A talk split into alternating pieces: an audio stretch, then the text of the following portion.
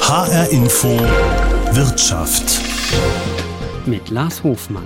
Zwei Jahre lang hat die Buchmesse fast nur digital stattgefunden. In diesem Jahr war es wieder eine große Veranstaltung mit zigtausend Verlegern, Autoren, Autorinnen, Literaturagenten, Buchhändlerinnen, Leserinnen und Lesern. Und die Hoffnung war groß, nach Corona endlich wieder etwas zurück zur Normalität zu kommen. Dann ist dieser brutale Überfall von Putin gekommen. Und wir sitzen jetzt in einer fürchterlichen Klemme. Logistik, Energie, Kostensteigerung, Inflation, Papierpreissteigerung. Also teurer ist fast noch geschmeichelt. Und im Allgemeinen haben wir, ich glaube, sechs Preisanhebungen. Zum 1. Oktober die letzte.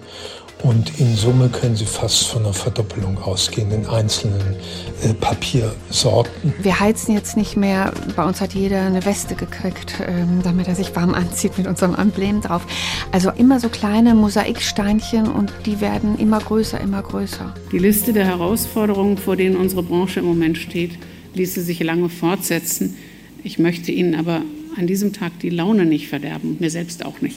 Die zwei Jahre unter Corona-Bedingungen haben der Buchmesse zugesetzt. Das meiste konnte nur digital stattfinden. Jetzt sind immerhin wieder 4000 Aussteller nach Frankfurt gekommen. Es läuft zumindest nach außen wieder fast wie vor Corona. Die Lage für die Branche ist aber trotzdem extrem angespannt, denn die Auswirkungen des Ukraine-Krieges treffen auch Verlage und Buchhandlungen. Und seit Mai gehen die Umsätze in der Buchbranche zurück. Deshalb habe ich mich kurz vor Eröffnung der Buchmesse mit Lothar Wekel verabredet. Er leitet den kleinen Römerweg Verlag in Wiesbaden. Diese Situation ist ja jetzt schon ja, spätestens seit dem Ukraine-Krieg ähm, Preise steigen, Energiepreise explodieren regelrecht und besonders energieintensiv äh, ist ja Papierproduktion. Merken Sie das schon? Ist Papier für Sie teurer geworden, vielleicht sogar schwerer zu beschaffen geworden? Definitiv. Also teurer ist fast noch geschmeichelt. Man muss von einer enormen Preissteigerung ausgehen. Manche Papiere bekommt man nicht. Qualitätsvolle Papiere haben lange Lieferzeiten, sind schwer zu disponieren. Und im Allgemeinen haben wir, ich glaube, sechs Preisanhebungen. Zum 1. Oktober die letzte. Und in Summe können Sie fast von einer Verdoppelung ausgehen in einzelnen Papiersorten. Die Betriebskosten kommen noch hinzu. Ist kein Geheimnis. Die Betriebskosten liegen bei circa 10 bis 12 Prozent, die on top nochmal gerechnet werden. Also wir haben aus unterschiedlichen Quellen schwer kalkulierbare Steigerungen zu verarbeiten. Insgesamt bei uns sind über 100 Titel nicht im Nachdruck weil die Kalkulation nicht mehr aufgeht. Das heißt, da gibt es Interesse, da gäbe es Käufer, aber sie drucken nicht, weil es sich nicht mehr rechnet. Ganz genau. Ich habe kürzlich eine Auftragsproduktion für eine Landeszentrale gehabt der politischen Bildung. Da ist man mir schon einmal im Mai entgegengekommen im Vergleich zum Oktober des vergangenen Jahres. Und wenn ich jetzt liefern würde, würde ich an jedem Buch 59 Cent vor Mehrwertsteuer verlieren. Da merken Sie, wie schnell Mai zu heute. Sie können also im Grunde genommen nicht mehr mit festen Preisen an Abnehmer kalkulieren, sondern Sie müssen im Grunde genommen, was in anderen Branchen üblich ist, eine sogenannte Preiskleidklausel einbauen, um nicht selber am Ende draufzulegen. Geht das überhaupt bei Büchern mit der Buchpreisbindung? Ähm, können Sie da so tagesaktuelle Preise nehmen? Nein, das ist das nächste Dilemma. Äh, die feste äh, Preisbindung bedingt ja gerade, dass man zu diesem Preis an den Händler auch liefern muss, egal äh, was in dem letzten halben Jahr sich getan hat.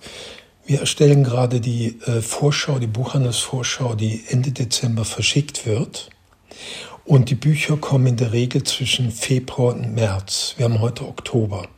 Was wir als Preise festlegen, basiert auf dem, was wir heute wissen. Das kann im März gänzlich anders sein.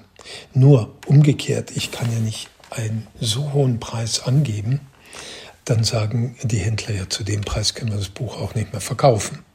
Also Sie merken, das ist ein Dilemma, das man eigentlich nicht auflösen kann sagt Verleger Lothar Wekel kurz vor der Buchmesse. Karin Schmidt-Friedrichs ist Vorsteherin des Börsenvereins des deutschen Buchhandels und selbst auch Verlegerin aus Mainz. Sie hat die Messe unter den Augen des spanischen Königs ganz offiziell eröffnet. Und in großer Vorfreude auf Bibliodiversidad y Creatividad Desbordante eröffne ich die 74. Frankfurter Buchmesse ich habe mich noch nie so sehr auf eine Messe gefreut wie auf diese, nach dieser langen, langen Pause jetzt. Die Vorfreude war riesig. Erstmal wirklich Ausdruck der Begeisterung. Für mich ist Messe ein bisschen wie Heiligabend für ein kleines Kind. Ja, es war natürlich ganz toll, alle wieder zu treffen und wieder so dieses Messegefühl zu haben. Egal wer, egal wo, überall Freude, dass die Messe wieder stattfindet. Auch bei Schriftstellerin Frieda Bergmann ihr Schriftstellerinnen-Pseudonym. Kurz vor der Messe ist ihr Roman Sommerblumentage erschienen. Ich wollte von ihr wissen, ob sie mit neuen Ideen oder Manuskripten zur Messe gekommen ist.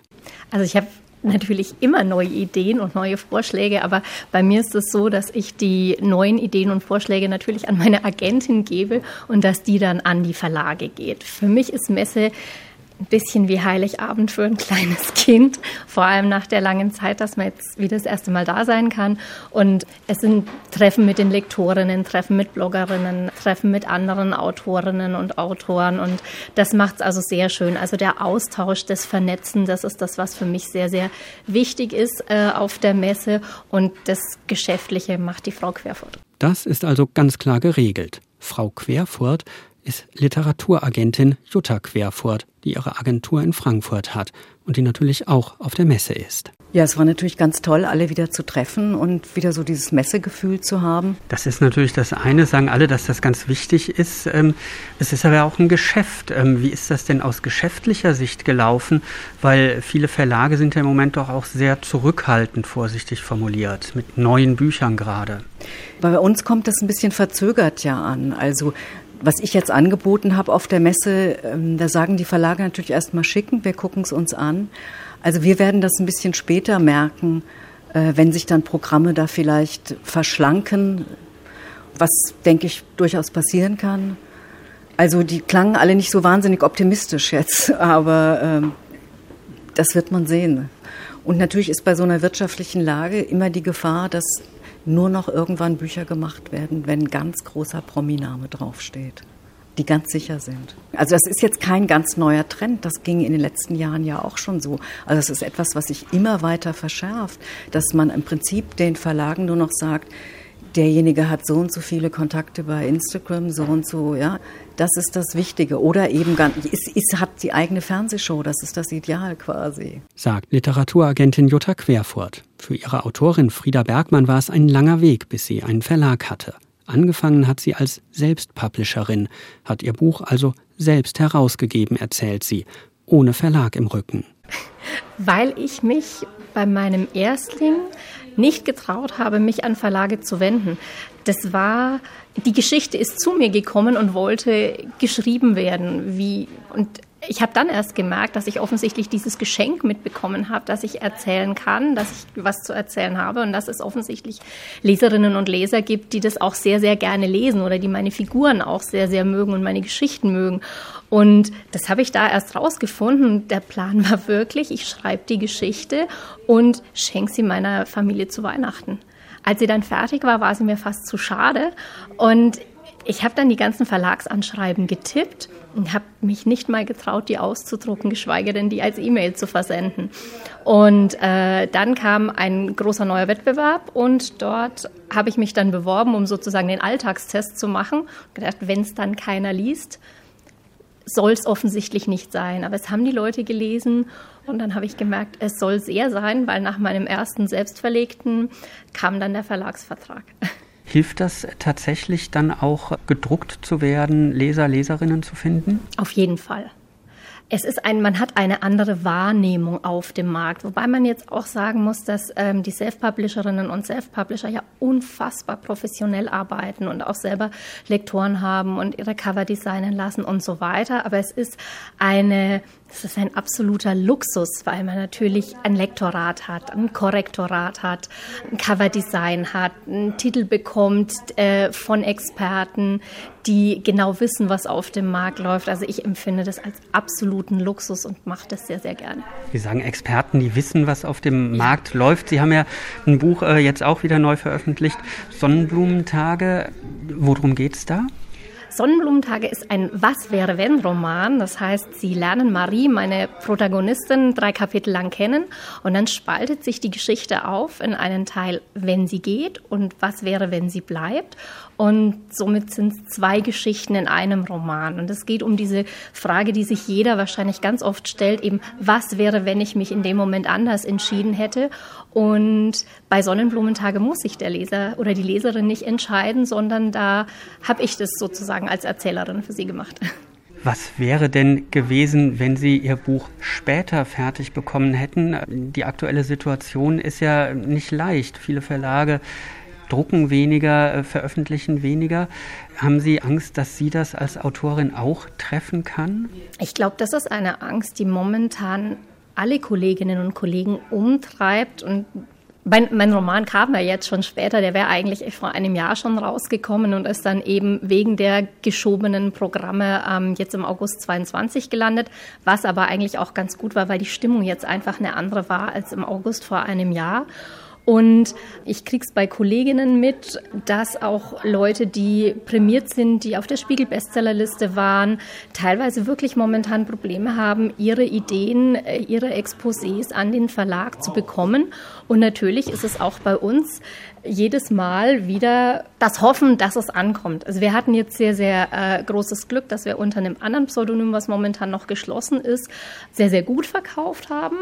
Aber trotzdem ist der gute Deal leider keine Garantie mehr, dass der nächste nachfolgt. Wir hoffen das natürlich immer und arbeiten dran. Wie läuft das denn bei Ihnen? Das ist ja offensichtlich nichts Verlässliches.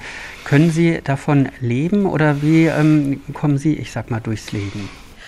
Also ich kann davon leben, aber mir ist es zu unsicher, mich nur auf die Bucherfolge zu verlassen. Und deswegen habe ich sozusagen zwei Herzensberufe. Also ich bin im, im anderen Leben, bin ich Lehrerin am Gymnasium und das hilft natürlich der Kreativität schon, wenn man weiß, dass die Wohnung warm ist, dass das Essen auf dem Tisch steht und dass man sich das auch alles leisten kann. Ich glaube, es macht die Kreativität dann auch ein bisschen leichter. Ich bewundere alle Autorinnen und Autoren, die davon leben können, jetzt ohne, dass sie permanent auf der Bestsellerliste sind. Aber mir fehlt da das Risikogehen dazu. Und ich habe jetzt das, das, Glück, dass ich beide Jobs sehr, sehr, sehr, sehr gerne mache. Dass es also ein, eine nicht der Brotjob ist, in den ich mich hinzwingen muss und dass es auch ein Ausgleich ist zum Alleinsein mit den Figuren. Was aber auch sehr schön ist. Also ich glaube, den armen Poeten braucht man nicht mehr. Aber etwas Sicherheit gibt der Job neben dem Schreiben dann eben doch, sagt Autorin Frieda Bergmann. Da ist jetzt schon vieles angeklungen. Freude, dass die Messe wieder stattfindet, aber auch Sorge, weil die Lage eben sehr schwierig ist. Deshalb habe ich mich während der Messe nochmal mit Lothar Wekel getroffen. Am kleinen Stand seines Römerweg Verlages in Halle 3 zwischen den ganzen Großen der Branche wie Rowold, Kiepenheuer und Witsch, DTV, Carlsen, Bertelsmann und natürlich Penguin Random House. Ich wollte von ihm wissen, wie seine Messebilanz ausfällt. Also an erster Stelle erstmal wirklich Ausdruck der Begeisterung, hier gewesen zu sein, die Tage verbracht zu haben. Wir sind und bleiben buchbegeistert und möchten das auch raustragen, dass dieses im besten Sinn, im positiven Sinn ansteckend ist. Richtig aber auch ist, dass es schwer geworden ist. Das hört man hier überall.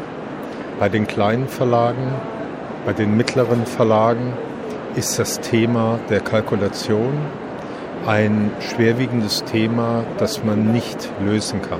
Wir haben auch mit Ministerien gesprochen, man möchte mit uns nach der Messe weitersprechen darüber, welche Unterstützung kann stattfinden. Was kann das denn für eine Unterstützung sein? Muss das in Richtung gehen, dass Verlage bei Energiekosten entlastet werden oder vielleicht auch direkte finanzielle Hilfen bekommen? Es ist in der Tat äh, beides im Gespräch, vollkommen richtig. Die davon galoppierenden Preise in der Energie wenn man dort eine Form eines Deckels bekommt, wäre das großartig. Und es wäre auch großartig, da ist beispielsweise die Mehrwertsteuerentlastung im Gespräch, wenn dort etwas Last von den Verlagen genommen werden könnte. Aber das wird sicherlich noch bis Ende des Jahres dauern. Bei der Messe geht es ja ganz viel auch um Lizenzen, dass man selber Lizenzen kauft, ähm, Buchrechte kauft oder auch verkauft, um nachher auch neue Bücher im Programm haben zu können. Hat das funktioniert aus Ihrer Sicht mit Ihrem Verlag? Ja und nein. Wir haben Bestätigungen und neue Projekte ins Auge genommen, aber wir haben auch verhalten reagiert auf Vorschläge weil die Unkalkulierbarkeit in Herbst 23 noch gegeben ist und ich heute keine Zusagen machen möchte im finanziellen Bereich, die ich dann unter Umständen nur durch sehr hohe Aufwendung halten kann. Das heißt, Sie haben durchaus Kontakte, durchaus Leute, die Bücher im Gepäck haben, aber im Moment können Sie noch nicht zusagen, das zu drucken. Möglicherweise kommt das dann später. So kann man sagen. Genauso wie wir in Zeiten der Pandemie Projekte geschoben haben und versucht haben, sozusagen ein Loch zu finden zwischen zwei Lockdowns. So versucht man jetzt einen Zeitpunkt zu fixieren, wo man sagen kann, ja, das Thema bringe ich. Wobei beim Stichwort Thema ist auch eins ganz klar. Häufig werden wir heute von einem Thema erschüttert.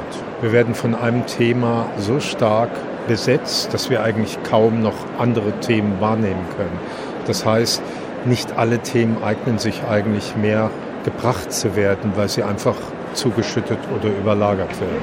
Negativ gesprochen, weil sich alles auf ein Thema, auf die großen Themen konzentriert? Korrekt, korrekt. Ist das eine aktuelle Entwicklung oder sehen Sie da auch eine langfristige Gefahr?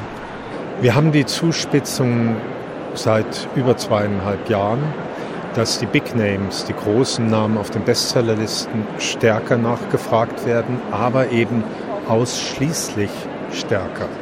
Das heißt, links und rechts wird nicht mehr betrachtet. Und da ist der große Unterschied. Deswegen haben wir auch die Spreizung innerhalb der Verlagsbranche dass es den großen Unternehmen, die eben große Namen haben, gut geht und denen, die eben ein schönes Programm haben, das man eben auch gutieren kann oder lesen möchte, die werden nicht mehr wahrgenommen, nicht mehr gekauft. Das klingt teilweise ja auch gefährlich für Verlage, für Autoren, Autorinnen. Haben Sie die Befürchtung, dass äh, es in der Branche tatsächlich zu Pleiten, zu Aufgaben ähm, kommt? Eine spannende Frage und ich möchte vielleicht sagen, dass ich jetzt versuche, möglichst ausgewogen zu antworten, weil das nicht ganz einfach ist.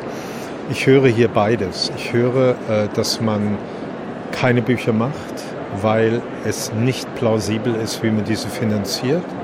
Und ich höre, dass man Sonderverkäufe macht, um einen neuen Autoren äh, finanzieren zu können. Also es wird versucht, beide Wege zu gehen. Ob die Maßnahmen halten vor einem nicht bestimmbaren Punkt in der Zukunft, von dem es besser wird, das bleibt wirklich offen. Diese Unsicherheit treibt nicht nur Verleger Lothar Wekel um. Das beschäftigt die ganze Branche, vor allem die kleinen und mittleren Verlage oder Buchhandlungen. Und genau das ist immer wieder zu hören. Die Kleinen leiden vor allem unter der Situation mit steigenden Papierpreisen und allem, was da dran hängt.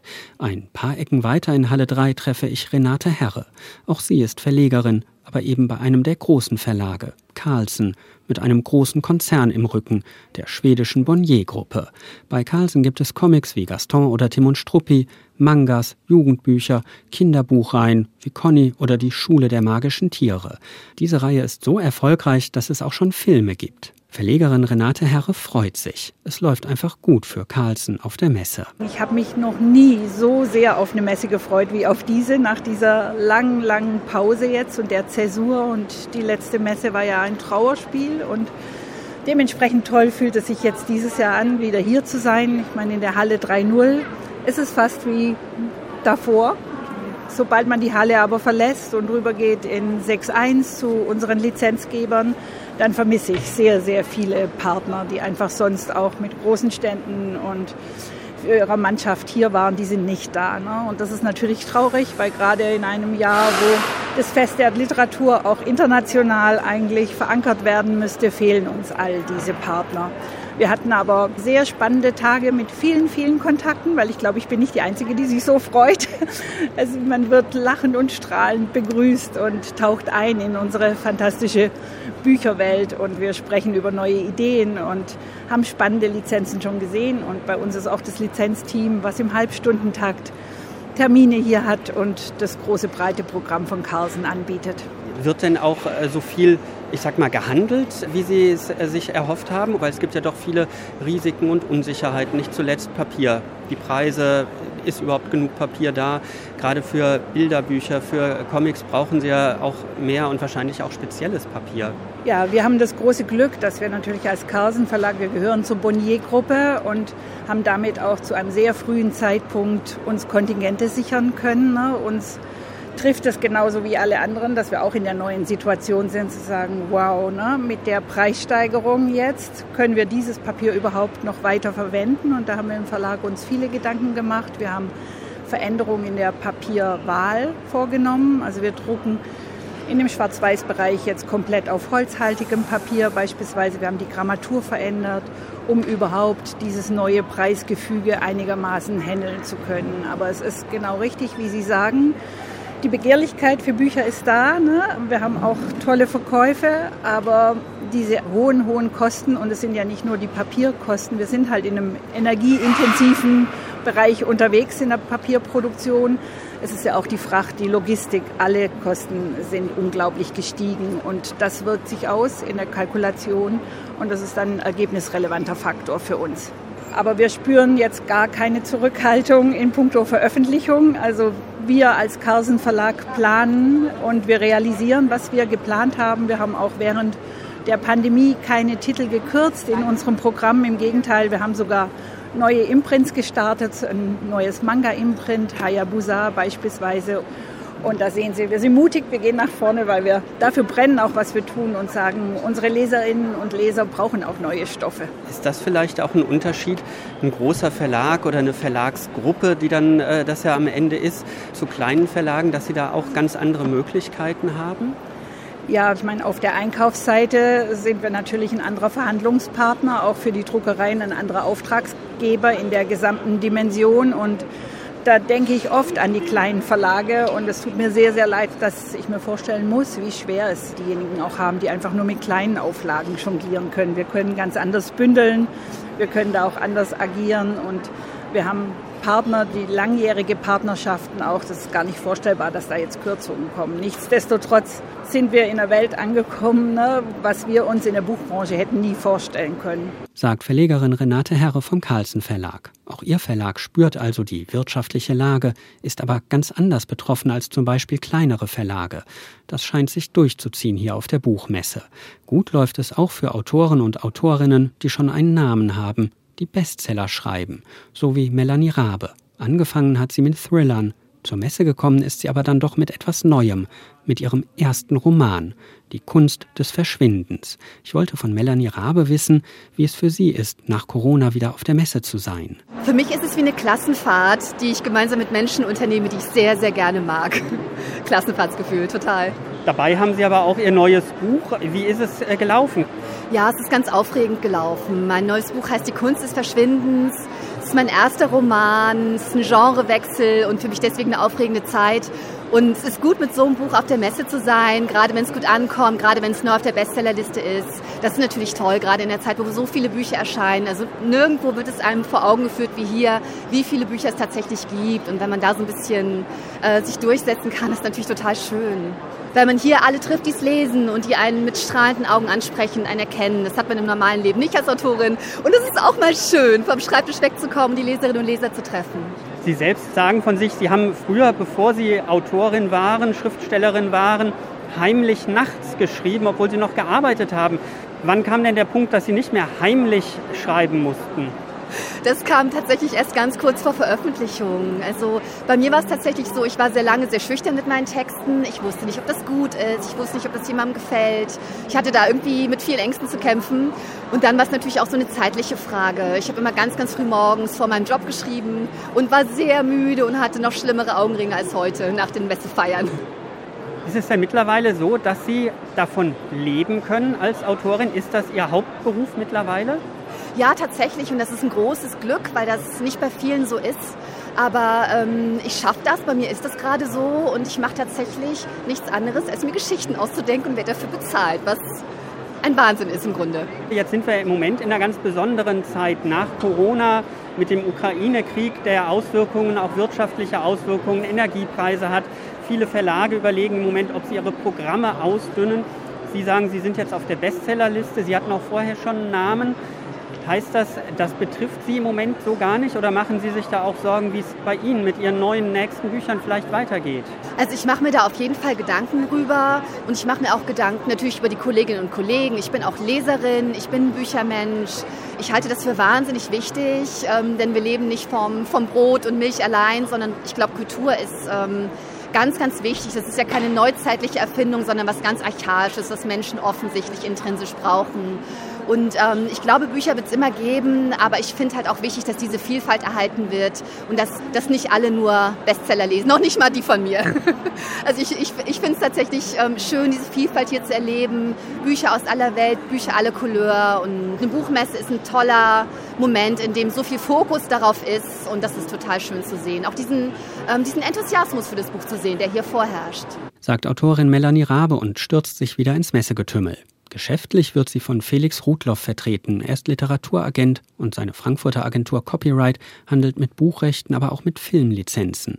Er strahlt übers ganze Gesicht. Immerhin weiß er schon während der Messe, dass seine Autorin Melanie Rabe am Montag nach der Messe in der Bestsellerliste auftaucht weil die Verkäufe so gut laufen. Für uns ist die äh, Frankfurter Buchmesse ähm, als Rechteverkäufer, als Agentur ein besonderes Event, weil wir endlich nach drei Jahren Pause wieder die Leute persönlich treffen können. Also diese ganzen Zoom-Meetings und den ganzen Kram äh, hinter sich zu lassen, ist ein großartiger Moment. Und es ist ein, wirklich ein Buchfest gewesen. Hat es sich auch also wirtschaftlich für Sie ausgezahlt äh, mit Blick auf äh, Abschlüsse, Verkäufe? Da kann ich eindeutig sagen, ja, in jedem Fall. Wir haben mit unseren AutorInnen und den Stoffen, die wir anbieten, sehr großes Interesse bekommen. Wir haben jetzt erste Angebote. Ähm, wir werden auch im Nachgang der Messe noch Stoffe weiter verschicken.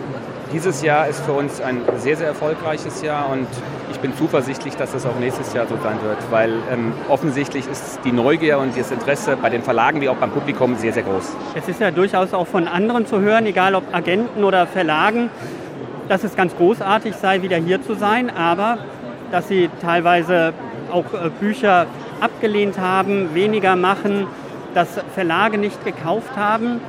Ist das ein Unterschied, äh, vielleicht wenn man auch mit Autorinnen, Autoren mit bekanntem Namen hier hinkommt, wie Melanie Rabe? Äh, Melanie Rabe ist eine Autorin, die sehr, sehr viel Interesse hat und sehr, sehr viele Leserinnen hat. Ähm, bei einer Bestseller-Autorin ähm, ist das klar, da, da rangeln sich die Verlage. Aber wir haben diese Entwicklung momentan zum Glück noch nicht ähm, feststellen können, dass es, ja, dass es auch eine Zurückhaltung gibt. Wir sind aber auch eine kleinere Agentur. Wir sind sehr ähm, in unserer Auswahl sehr, sehr streng, sodass was wir aufnehmen und vermitteln wollen, da ist die Wahrscheinlichkeit, dass es Interesse bei den Verlagen ähm, gibt, sehr, sehr hoch. Es scheint ja so ein bisschen ein Riss durch die Branche zu gehen, weil andere sagen eben, dass es gar nicht so gut läuft. Haben Sie eine Erklärung dafür, woran das liegt? Sind das nur Papierpreise, die die einen mehr belasten als andere? Oder äh, was kann das sein? Ich glaube schon, dass es in der derzeitigen Situation, auch mit den wirtschaftlichen Rahmenbedingungen, der Mut und, und das, die Risikofreude bei den Verlagen eher weniger ausgeprägt ist. Das haben wir aber bei unseren Auswahl, was, was die Stoffe und die AutorInnen angeht, schon ähm, berücksichtigt. Es ist so ein bisschen, ja, da trennt sich die Spreu vom Weizen, muss man klar sagen. Literaturagent Felix Rudloff mit seiner Agentur Copyright in Frankfurt ist bei allen Problemen der Branche zuversichtlich. Dass es in der Buchbranche derzeit nicht überall gut läuft, dass es auch viel Unsicherheit gibt, das ist mir klar geworden hier auf der Buchmesse. Und eine wirkliche Antwort auf die Probleme kann, habe ich den Eindruck gewonnen, im Moment auch niemand geben. Was das alles für die Buchmesse selbst bedeutet, ist auch noch nicht klar. Darüber habe ich mit Ruth Geiger vom Schweizer Diogenes Verlag gesprochen. Ich freue mich sehr nach so vielen Jahren der Abwesenheit. Also Diogenes war zweimal nicht auf der Frankfurter Buchmesse, endlich wieder hier zu sein mit einem unglaublichen äh, Aufgebot von, von Starautoren, also von der Donna Leon zu Benedikt Wells, Ingrid Noll, Solomonika de Winter, Andrei Kurkov, der Präsident des ukrainischen äh, Pen-Clubs. Also die Freude war riesig, die Vorfreude war riesig. Und wenn Sie mich jetzt fragen, wie ist jetzt die Bilanz der Fachbesuchertage, muss ich sagen, enttäuschend.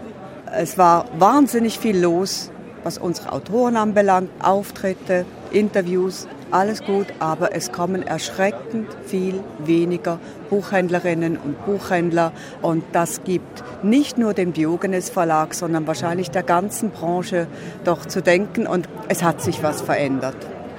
Das muss ich sagen, überrascht mich tatsächlich, weil Sie haben die Namen genannt, weil es heißt, es geht vor allem viel über Bestseller. Ist das für Sie auch überraschend gewesen?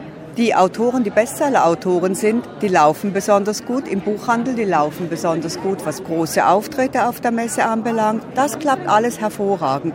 Aber das ist ja nicht die einzige Idee der Buchmesse. Und deshalb sage ich auch eine Enttäuschung dabei. Und wir müssen alle das nochmal ganz genau anschauen. Alle Verlage, denke ich.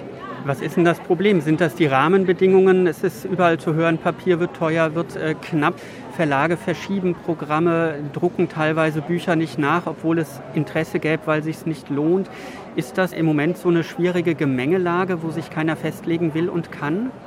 Ich denke, da, da, haben Sie sicher recht. Es ist eine schwierige Gemengelage, wie Sie so schön ausgedrückt haben. Aber was wir hier wollen, die, das, das Ziel der Messe ist doch, dass unsere Kundinnen und Kunden, dass die Buchhändlerinnen und Buchhändler, dass unsere Kontakte hierher kommen. Und die vermissen wir. Und woran das liegt, ob es an Corona liegt, ob es an Krankheiten liegt, ob es daran liegt, dass das Geld nicht mehr da ist für die Reise, für die viele Buchhändlerinnen und Buchhändler können sich das nicht mehr leisten. Und dann ist die Frage für jeden Verlag, wo treffen wir unsere Kunden? Wir müssen müssen es genau anschauen. Wichtig ist ja auch der Rechtehandel, Lizenzhandel. Wie ist das äh, gelaufen? Ähm, unsere Kolleginnen und unsere Kollegen der Lizenzabteilung, die habe ich jetzt gerade am Blick, die sitzen auf der anderen Seite des Diogenes-Standes und die sind rund um die Uhr beschäftigt. Auch Filmrechte, Theaterrechte. Ähm, wir haben ja von vielen, vielen Autoren die Weltrechte, also auch von Kurkov übrigens haben wir Weltrechte, Dürren Matthijs, Miss Martin Suter, Donna Leon. Und das ist natürlich wahnsinnig wichtig, die Frankfurter Buchmesse, aber auch London ist wichtig. Und wir haben aber auch gute Erfahrungen gemacht digital. Der Austausch lief auch digital sehr gut. Die Frage ist nur, braucht es für diese Verhandlungen eine so große Buchmesse? Das, und deshalb sage ich, wir müssen es alle ganz genau anschauen. Wie positionieren wir uns neu als Verlag? Wo treffen wir unsere Kunden? Und wie positioniert sich die Buchmesse neu? Sagt Ruth Geiger vom Diogenes Verlag. Überraschend offen spricht sie Probleme und offene Fragen an. Möglicherweise ist das auch Ausdruck der angespannten Situation, in der sich zurzeit auch die Verlage und Buchhändler befinden wie so viele andere Branchen auch. Ich habe auf der Messe den Eindruck bekommen, dass derzeit vieles noch unklar ist, viel Unsicherheit herrscht. Und trotzdem wirken die meisten dann doch irgendwie zuversichtlich. Mein Name ist Lars Hofmann.